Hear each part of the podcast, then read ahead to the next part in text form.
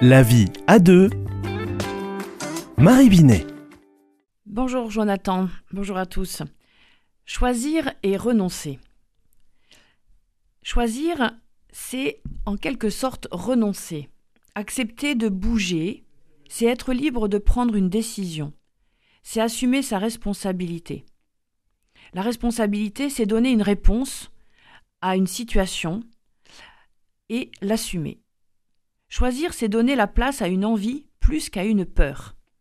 C'est accepter le changement. C'est être dans son authenticité. Et cela peut demander du temps. Je ne peux pas tout vivre avec l'autre.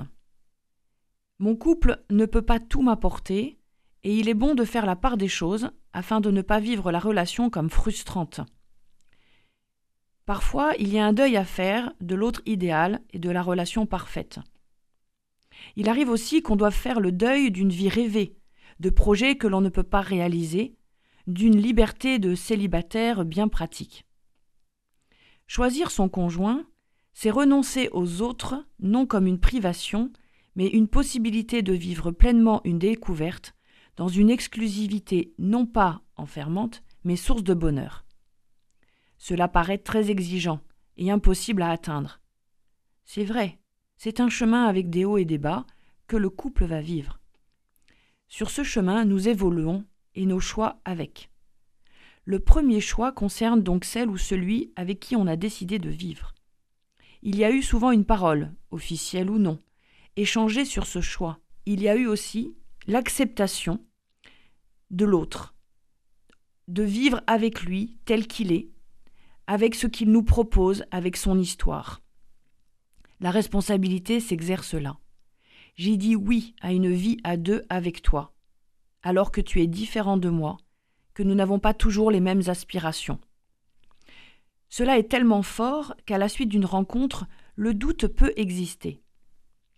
Anaëlle, 32 ans, a rencontré Pierrick il y a un an. Elle est bien avec lui. Elle se sent attirée. Mais doute. Est-ce bien lui? Comment le savoir? Dois-je faire le grand saut? Nous vivons quelquefois des tensions, il y a des différences. Si je me lance, je perds ces soirées tranquilles et ces moments où je vois mes amis quand je veux. La peur sera souvent le principal frein à un choix. Elle peut être au début un bon stimulant pour se poser les questions, puis devenir un poison qui empêche d'avancer. Choisir peut demander du temps. Choisir et renoncer, c'est faire un pas en avant sans regarder en arrière. Oser se dépasser est une belle occasion de se réaliser aussi. Robin voulait changer de travail. Sa femme sentait combien c'était difficile pour lui de demander une rupture conventionnelle, car il craignait le regard des autres. Après lui avoir reproché de stagner, elle a compris qu'il avait besoin de soutien et d'encouragement sur sa capacité à oser et s'affirmer dans son choix.